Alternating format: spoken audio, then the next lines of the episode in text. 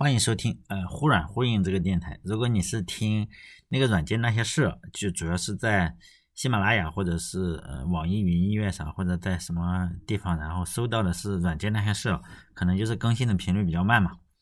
不过这一期呢，呃应该会全部更新，因为 我现在主要是在忽软忽硬那个电台上更，那个更的比较频繁，而且那个主要是不受审查，我就讲了很多。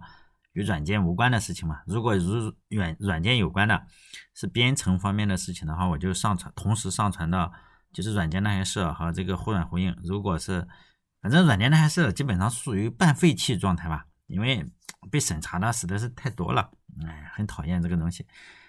呃，但是软件那些事的听众是比较多的，但是我不可能是说，因为我录这个东西，即使多一些的话。对我也没有什么经济收入，嗯，而且也违背了我的初衷，是吧？因为你你要想说什么东西，比如说我前两天我就录了一期，就是讲英英国报、美国英美报纸的，然后我就上传到国内的平台上，真的是审查审查就通不过，我也不知道为什么。后来后来，呃，我们不是有那个。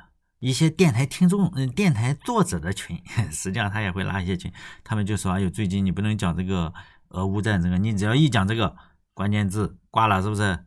就就是不能讲。”好嘞，这期呢是讲电台，应该是问题不大吧？我不知道我前面说了这个俄乌战争会不会又给删了哈？这希望不会被删。反正你如果在软件那设的话，你实际上是听到的是被审查过的，被被人审查过的。呃，这一期呢，希望不会被审查。就是我讲面向对象的事情，呃，不是有一个系列是我想讲所有编程语言共有的特征嘛？这一期呢，就上一期讲的那个函数，这一期呢就讲这个面向对象。最主要的是讲 Java 和 JavaScript 这两种不同的面向对象。呃，讲技术哈，这一期再谈点软件的事情。不管你你是什么程度的程序员嘛，包括你是大学生也好，还是说呃软件爱好者也好，就是。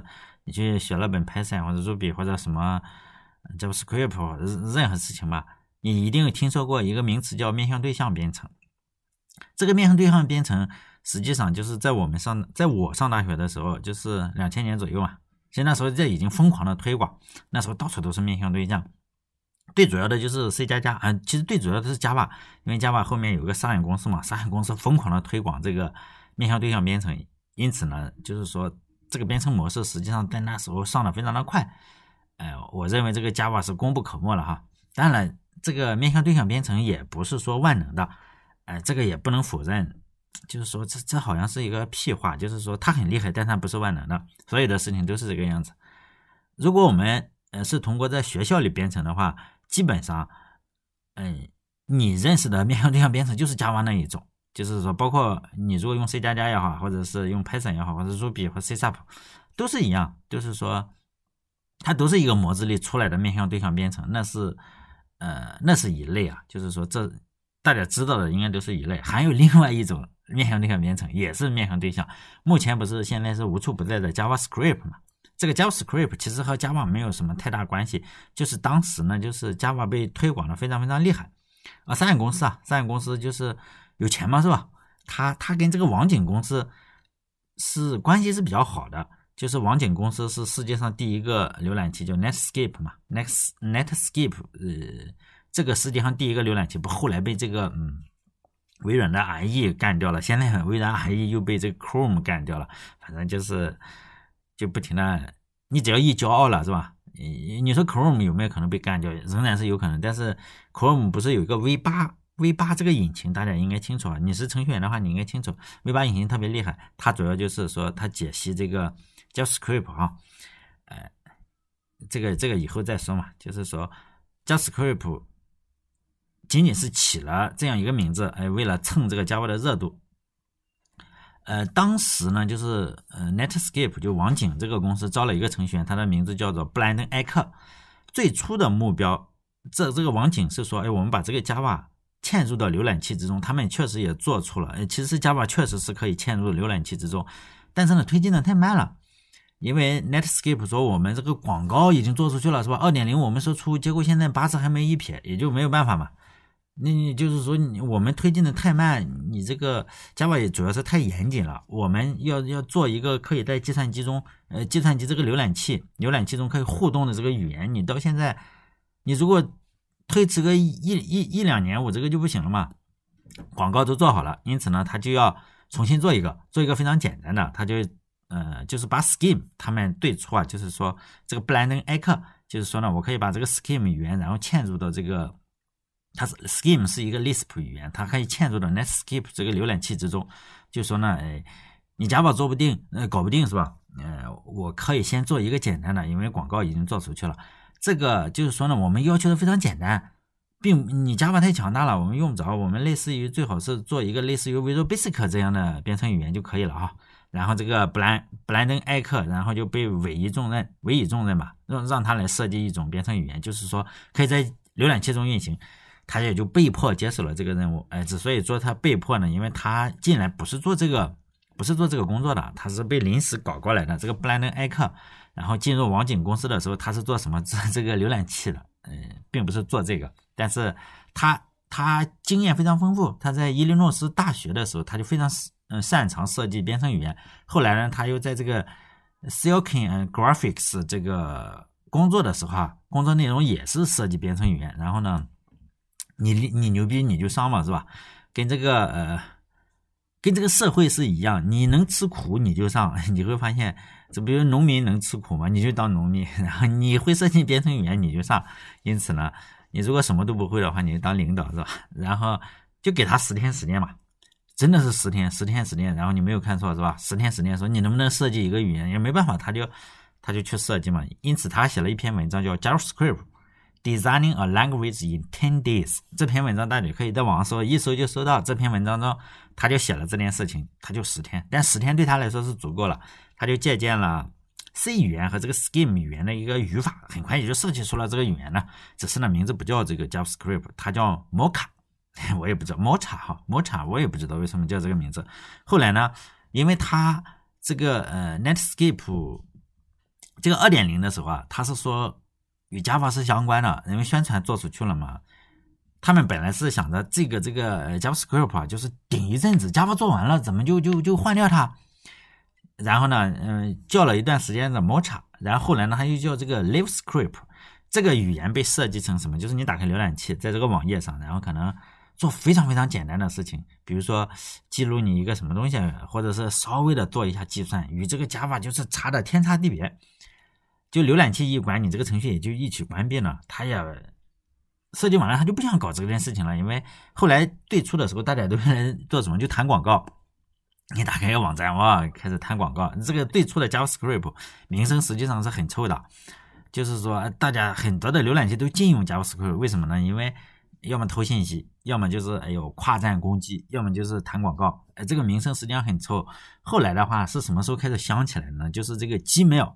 Gmail 出来大概是两千零几年，两千零我也不知道，两千零五年或者是两千零几年，这个 Gmail 开始出来之后，哦，大家发现哇，这个东西是吧，还挺厉害。然后呢，就慢慢的开始做这个事情。后来呢，哎，这就是后话了哈。这他他本来是叫 Mocha，然后后来呢又改名叫做 LoveScript。后来他就不想搞这个事情了。但是营销部门不是说了吗？我们搞 Java，就一直在宣传我们跟三个公司合作，你整个。摩摩擦是不是受不了是吧？呃，再说了，这个 Java 推广的那时候实在是太顺利了。呃，如果是 Java 能够嵌入到这个浏览器中，就是说 JavaScript 将永远不会存在。但是它确实没有没有做完，因此呢，在这个 Netscape Navigator，然后2.0发布的时候，他就把名字改一改，算了，就叫 JavaScript。这样的话就显示，呃。以前吹出来的牛是不是你要圆一下也不算白费？因为我们花了钱嘛，在不停的宣传与 Java 相关，你就直接叫 JavaScript 是不是更好？还能蹭一下热度？以前的钱也不算白花，是吧？如果只是改名字的话也还好了，因为它是一个 C 语言再加上 Scheme 是吧？但是管理部门就觉得你都叫 JavaScript 了，你就应该包装一下，然后让语法上更加接近 Java。在这种要求之下呀，就是说，哎，JavaScript 就拥有了很多与 Java 类似的名字，比如说 New 啊。后来我们，呃，现在现在仍然在用，就是 new 啊，或者 function 这些东西啊，都其实都是跟这个 Java，它没有当初就是 ES ES 六之前，它实际上是没有这个，嗯，class 的。于是呢，大家都用这个 new 跟这个 function 来模拟整个 class。啊，这个等会我们再说哈。这个面向对象其实是有两种的，至今也是如此。至今你仍然，我们仍然可以这样去写，就是说呢，你会发现 JavaScript 跟 JavaScript Java 中有一些相同的关键字，比如说 new 这个东西，但是呢，仅仅是重名，为了什么？为了讨好这些管理部门。这个是他文章里说的，并不是我说的。他就说十天设计的这个东西嘛。但我相信大家对 Java 或者是呃 C 加加或者是 Python 这种面向对象什么它的对象有深入的理解，我就不想讲这个了。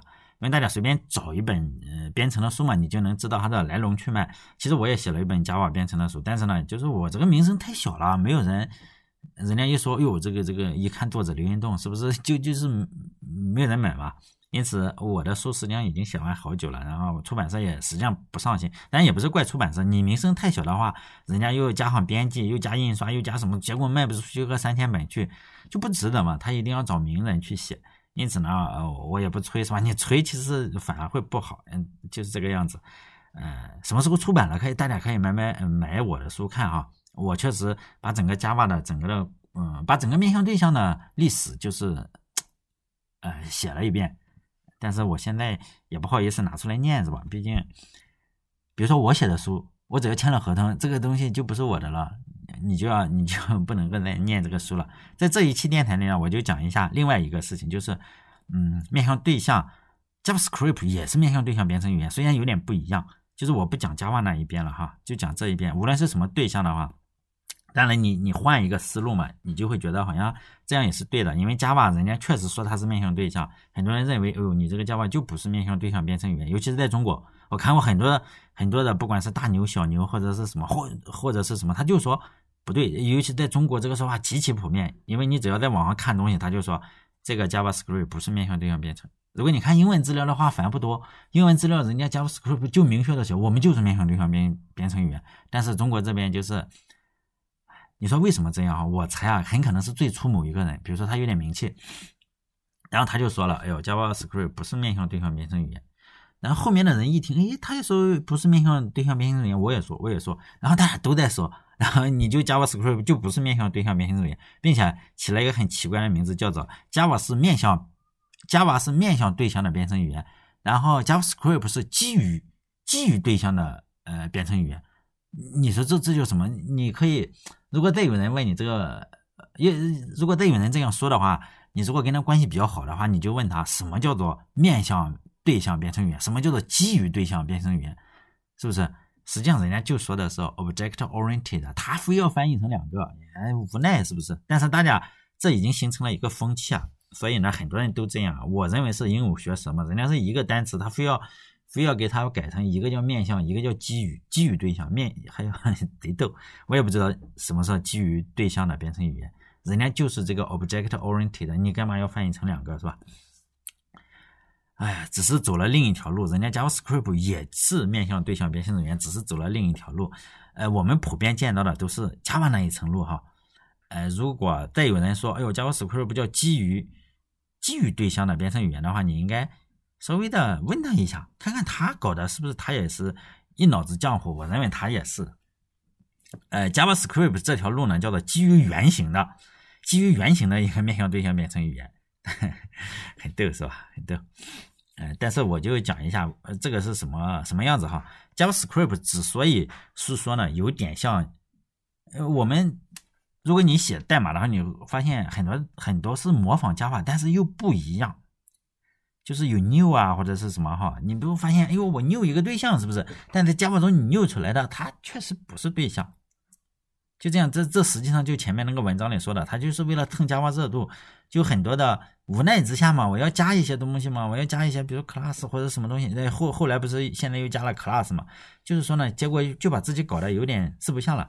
如果你把这个东西叫有一种编程语言叫 self。还有一种编程语言叫 Scheme，你如果看一下的话，人家也是走的另一条路，但是那条路比较人比较少的人走，就是说，结果现在他这样一搞，搞得有点四不像啊。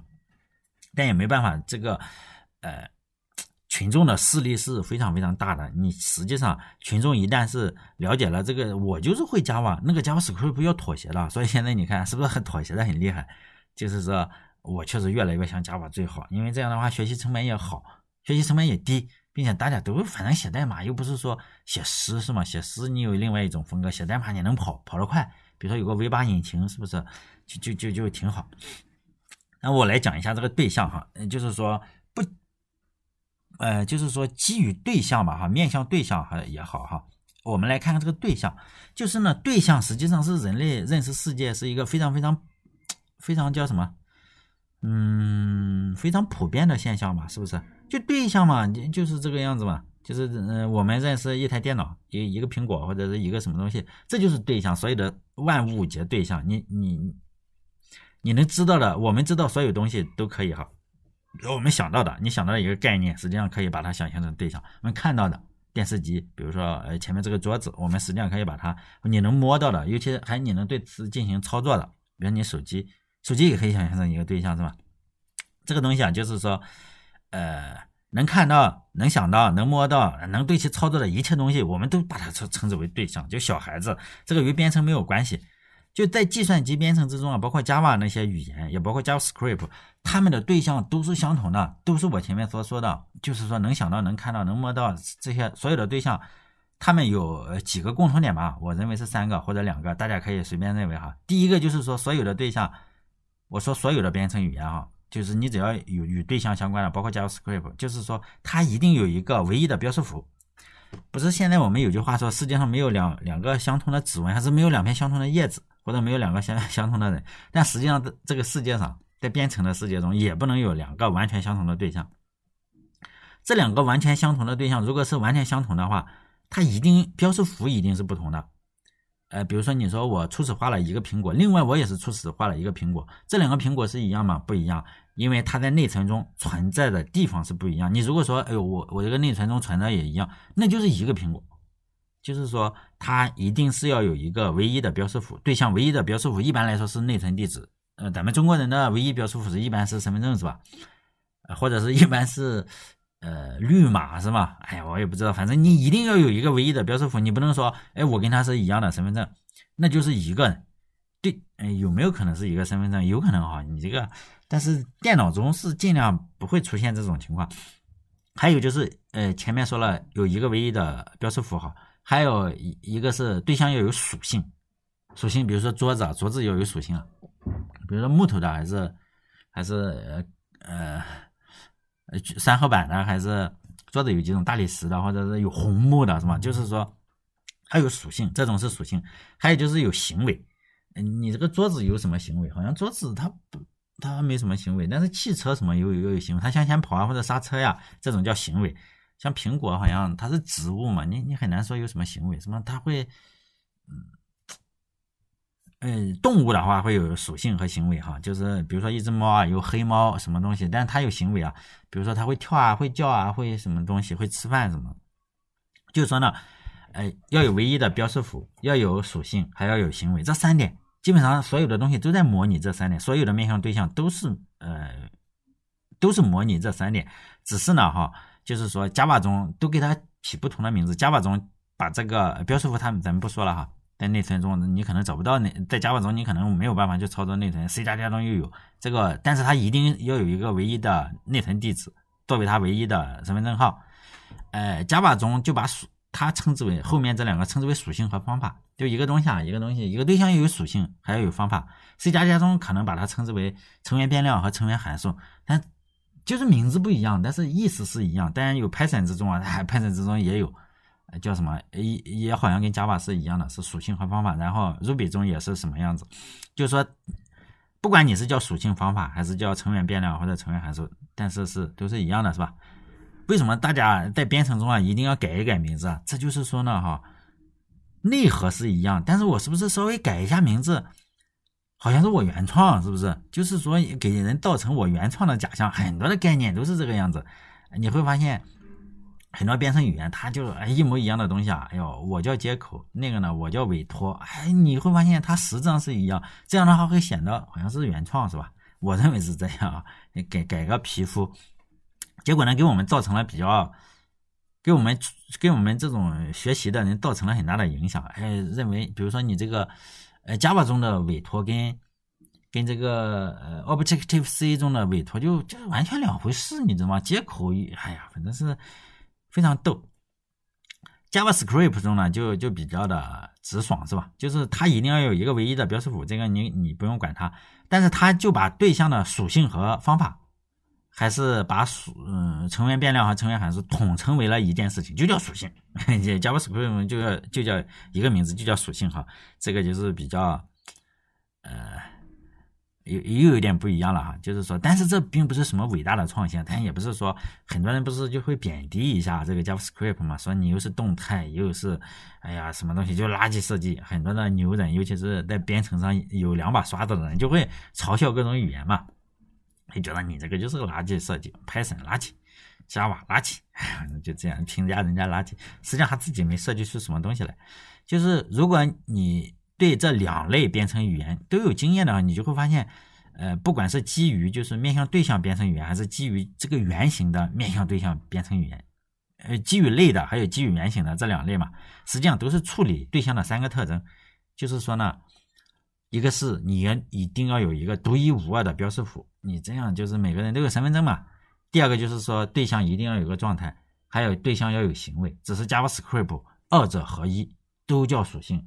就是你在 JavaScript 中非常灵活呀，你可以随便填东西啊，你可以填个属性，就运行的状态你就可以填了。你想填方法，你就就填进去就是了，就是非常的简单，是吧？非常的动态。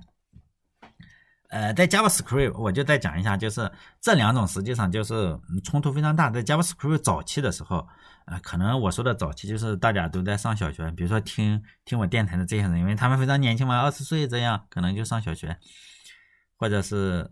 也就上小学吧，哈，这我就说在两千零五年左右，就是我那时候刚毕业，刚毕业肯定参加工作，参加工作不就写这种程序员，你不就写这个嘛，写这种 JavaScript，因为前端就只有 JavaScript，我们我们那时候要写，公司让干啥就干啥。那时候有一个非常非常出名的 JS 框架，JavaScript 框架有很多，当时是一个比较出名的，很当年的程序员很多，现在都已经不不更新了，程序员都用过，叫做 Prototype。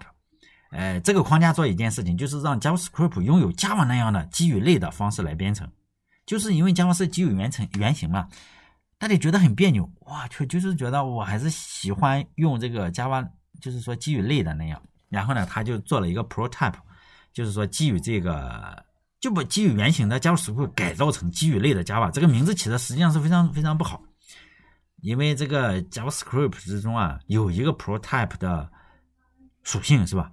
你你把你自己这个框架的名字叫人家属性，你是说 prototype，像我们都要想一想哦，你是说的这个属性还是还是呃什么东西啊？就像是你在你有一个 C 加加的框架叫做 int 一样，我靠，你要想一下，你天天叫 int，人家人家会想这个是 int 框架还是 int 的这个。整整形是不是整数？所以这个 prototype 我认为名字起的非常糟糕。以后大家如果你做框架的话，你不要起人家里面已经有的一个函数，哎呀，经常用的函数是吧？嗯，这样非常不好。你自己可以起一个有个性的名字嘛。这个是呃，我认为是非常愚蠢哈。但这个所后来所有的这些框架，呃，我想一想哈，有这个 prototype，也大写的 P 啊，prototype，还有一个叫 dojo，我都不知道怎么读。我记得好像是这个哈，现在我我也不知道还更不更新。他们做的事情是什么？就是把这 JavaScript 啊改造，改造成你可以按 Java 那一类，就基于类，然后写面向对象。人家就基于原型，就是我改的非常拧巴。这会导致一个什么情况？那时候我们要到处也是找社区嘛，你就会发现这个社区这样做，那个社区那样做，因此 JavaScript 前端前端一直很混乱，但现在也是。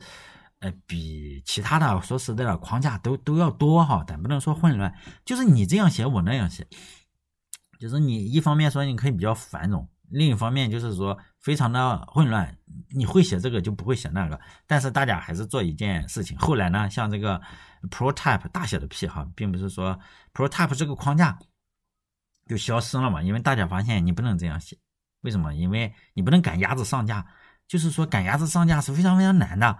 你如果让鸭子游泳就好了，人家就是基于，是吧？类型这种东西，你非要改成基于类啊？基你这个就就是说基于原型，你非要改成基于类，是不是就赶鸭子上架？人家鸭子游泳很好，因此呢，写代码你还是要顺从这个 JavaScript 的天性。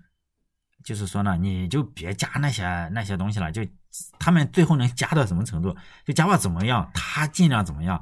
就是呃，Java 不是有继承啊，有什么多态啊什么？他们尽量模拟它，结果四不像是吧？搞得人家那你还不如写 Java 是吧？